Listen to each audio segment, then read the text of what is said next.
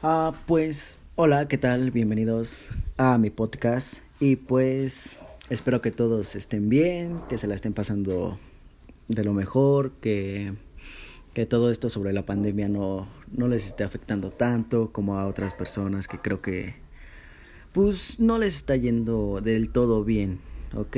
Y pues bueno, ah, como primer punto hablaremos sobre cómo han sido las clases en línea, sobre toda la pandemia.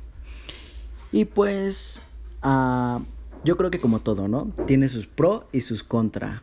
Como por ejemplo, yo siento que los pro uh, han sido como que no, no, no es lo mismo que estar en clases presenciales.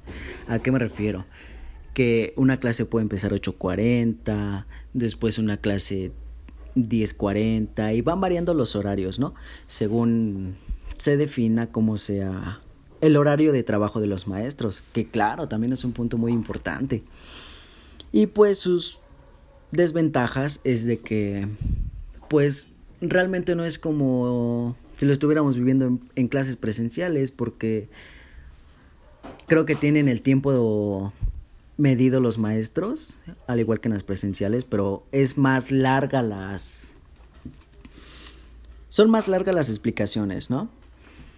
Uh, otra desventaja es de que en, en, clase presencial no podemos usar los celulares.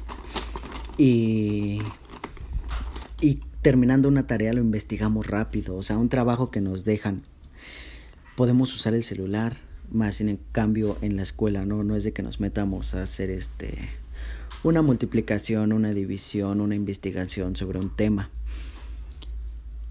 Y pues también los maestros hacen un gran trabajo sobre todo esto de la de las clases este en línea ya que tienen que estar checando tarea por tarea tienen que subir este documentos a a Classroom y, todo eso